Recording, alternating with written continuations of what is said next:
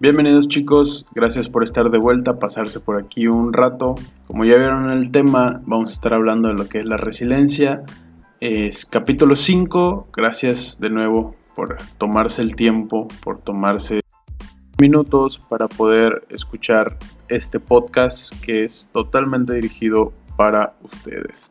Y bien, empecemos con lo que es el, la definición lo que sería la resiliencia, que no es ni más ni menos que la capacidad del ser humano para hacer frente a las adversidades de la vida, superarlas e inclusive ser transformado por ellas.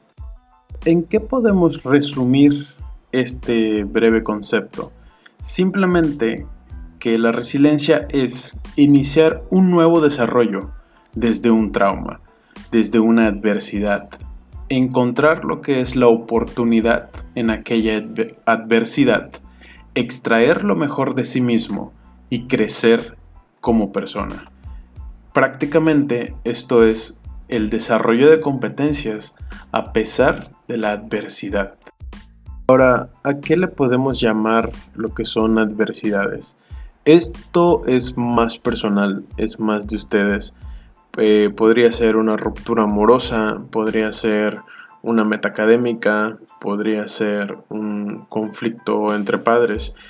El chiste de esto es que como creo que ya quedó bien, bien definido, la adversidad la vamos a utilizar como herramienta y dejarla utilizar como arma o factor dañino hacia nosotros.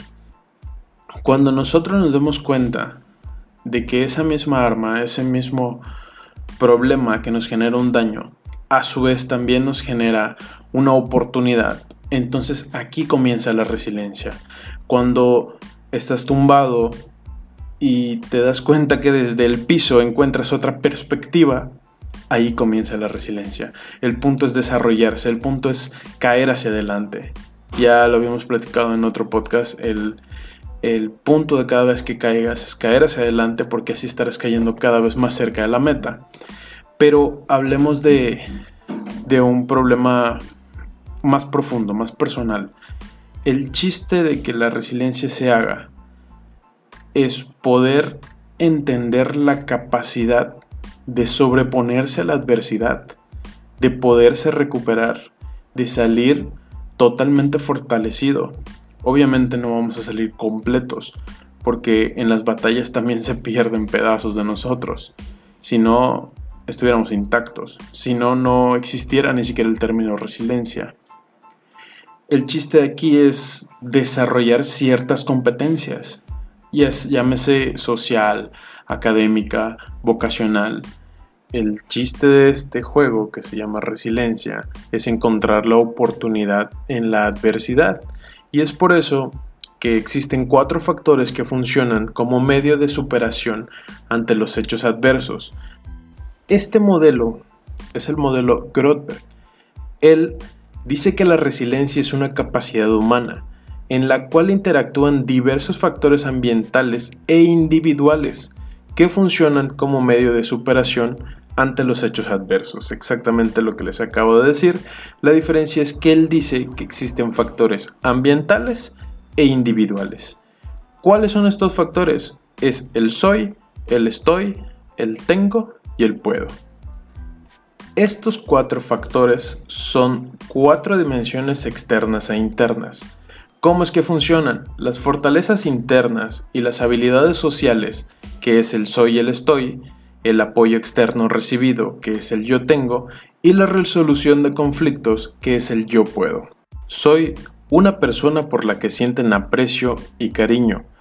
Hacernos que nos demos cuenta que también somos personas capaces de recibir cierto afecto. Segundo punto, feliz cuando hago cosas. O sea, soy feliz cuando hago cosas buenas por los demás y demuestro afecto. Soy respetuoso de mí mismo y del prójimo. Soy capaz de aprender lo positivo que me enseñan. Soy agradable y comunicativo. La gente de mi entorno. Ahí le faltó a Grotberg con la gente de mi entorno.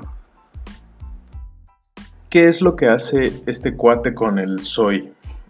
Él nos hace conscientes a partir de, su escritura, de su descripción, nos hace conscientes de que también tengo derecho de sentir, de ser feliz cuando hago cosas buenas por alguien.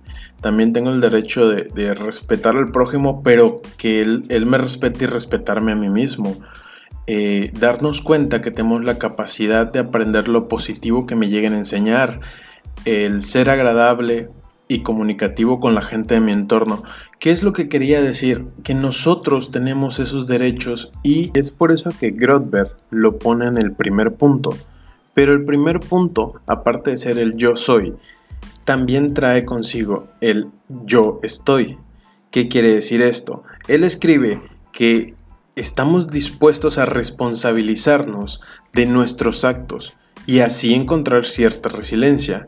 O sea, si yo hice algo, atente a las consecuencias.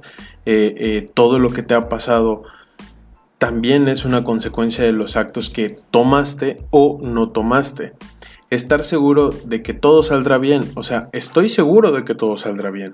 Estoy triste, lo reconozco y lo expreso con la seguridad de encontrar apoyo el no reprimir nuestras emociones. No porque estemos en una adversidad significa que tenemos que aislarnos. No porque estemos en, en, cierta forma, en cierta condición emocional, significa que no vamos a encontrar ayuda allá afuera.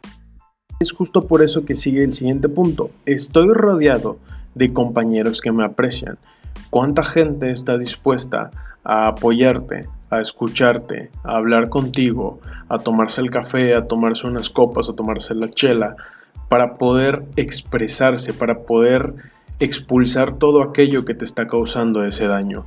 Ya bien lo decía, el habla es necesario, el escuchar es todo un arte. Y aquí entra el siguiente punto, el yo tengo. Tengo personas en quienes confío y quienes me quieren incondicionalmente. Tengo personas que me fijan límites para aprender a evitar peligros o problemas. Aquí quiero hacer un paréntesis. Que las personas en las que confías y en las que quieres incondicionalmente te fijen cierto límite. Está bien, te están cuidando, están viendo por ti. Nada más ten cuidado y por favor logra definir que sus limitaciones de capacidades no sean tus limitaciones de capacidades. Su límite que en algún momento se pusieron como persona no debería definirte o definirse como tu límite. Después dice que tengo personas que me muestran la manera correcta de proceder. Tengo personas que quieren que sepa ser autónomo y tengo personas que me ayudan cuando estoy en peligro, ¿qué necesito aprender? Todos necesitamos este tipo de personas, no todos lo tenemos, no todos estamos dispuestos, no toda la gente está dispuesta a escucharte. Tienes que ser selectivo con todo. Para empezar, con las personas con las que te rodeas. Recuerda que el canal, el, episodio, el podcast, el mensaje es efecto oveja negra. ¿Por qué? Porque el resto de personas que no son igual a ti es el rebaño y el rebaño siempre te va a querer jalar. Sé selectivo con aquellas ovejas con las que te codeas, porque sus limitaciones van a empezar a ser las tuyas, sus creencias van a empezar a ser las tuyas, su cultura también va a empezar a ser la tuya. Mi consejo más grande siempre es y siempre será cuestiónate, cuestiona todo lo que está a tu alrededor, mientras tú no limites a otra persona, mientras no impongas tu cultura, mientras no impongas y dañes con tus creencias, todo está perfecto. Y como último punto, tenemos lo que es el yo puedo. Yo puedo hablar sobre cosas que me inquietan. Yo puedo buscar la manera de resolver problemas. Yo puedo controlarme cuando quiero exponerme a peligros. Yo puedo buscar el momento apropiado para comunicar y actuar. Puedo apoyar cuando lo necesito. Puedo encontrar apoyo también cuando lo necesito. Puedo equivocarme sin perder el afecto. También puedo sentir afecto y expresarlo. Aquí es las cosas que te permites. qué es lo que te permites es lo que también te puede definir como persona y lo que no te permites de igual manera. Si tú no te permites hablar sobre las cosas que te inquietan, te vas a volver una bolsa de estrés. Si tú no te permites buscar la manera de resolver esos problemas, de igual te vas a convertir en ansiedad. Es por eso que, que son estos cuatro puntos para lo que es la resiliencia. Esto es para salir adelante, no para echarte para atrás. Es para encontrar la oportunidad en la adversidad. Es para extraer lo mejor de sí mismo y crecer como persona. Ya para cerrar, para terminar este, este bello podcast que hemos creado a lo largo de, de una joven noche, quiero que se queden que estos cuatro factores sirven o funcionan a la hora de enfrentarnos a una situación de adversidad. Estos factores se relacionan entre sí, pues tomando de cada categoría expuesta las cosas que sean necesarias para cada situación, la mayoría de personas pues contamos con alguno de los factores, pero normalmente no son suficientes o no son conocidos de tal manera que permiten ser utilizados. Una de las recomendaciones que les daría o les dejaría ya como, como conclusión de este podcast es que los factores o los puntos que hoy tocamos sean eh, combinados dependiendo de cada contexto de la persona. Como les dije al principio, la resiliencia es un tema personal, cada quien lo hace de manera distinta, a cada quien le va a funcionar los factores distintos, ¿no? es exactamente eso, es lo que te sirve, es las herramientas que tú utilices. El término resiliencia es muy sencillo, lo decíamos al principio, es enfrentar la adversidad y encontrar la oportunidad, extraer exactamente lo mejor de sí mismo y crecer como persona. Pues muy bien, hemos llegado al final del podcast. Gracias por estar conmigo en este episodio número 5 Estuvimos hablando un poquito de lo que es la resiliencia. Un placer estar en el micrófono de este proyecto. Mi nombre es Carlos Hernández y nos vemos la próxima.